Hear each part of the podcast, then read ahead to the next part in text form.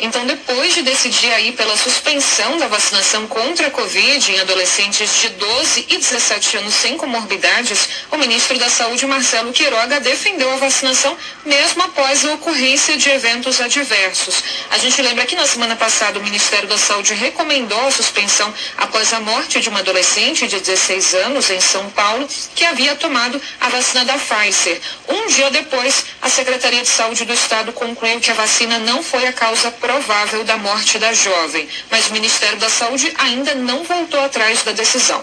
Nesta segunda-feira, em entrevista a jornalistas em Nova York, onde está acompanhando o presidente Jair Bolsonaro na Assembleia Geral da ONU, Queiroga disse que o Ministério segue avaliando o caso, acrescentou que a ocorrência de eventos adversos existe e que não, não é motivo para suspender a campanha de vacinação, mas que o governo defende que primeiro sejam vacinadas as pessoas acima de 18 anos eventos adversos à vacina, eles existem e não são motivo para se suspender é, campanha de vacinação ou se relativizar os seus benefícios.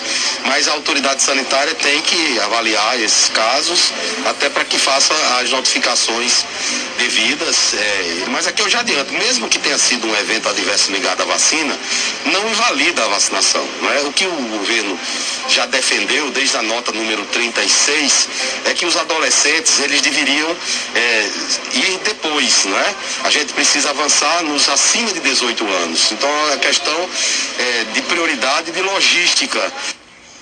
Queiroga também repetiu que os estados começaram a vacinar antes da data oficial do Ministério e que agora reclamam que não há doses, enquanto, segundo ele, não há falta de imunizantes no país. Carol. O Débora, agora muitos estados decidiram contrariar aquela decisão do Ministério da Saúde da semana passada e seguem vacinando os adolescentes normalmente, né?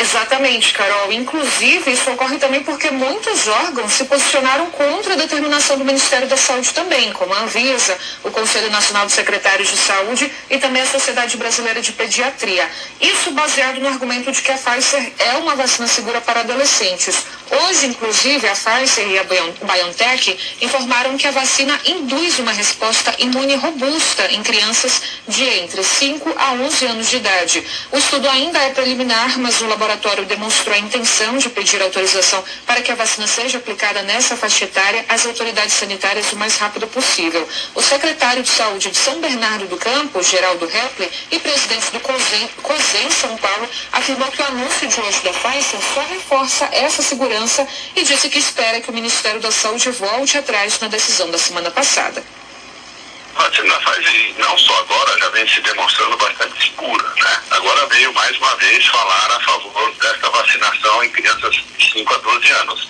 Além da, desta vacina, nós estamos agora também avaliando a própria Coronavac em outros países já estão vacinando crianças, inclusive, né? Então a gente está esperando que haja uma revisão dessa análise porque todas as evidências falam a favor dessa vacina, uma vacina bastante segura.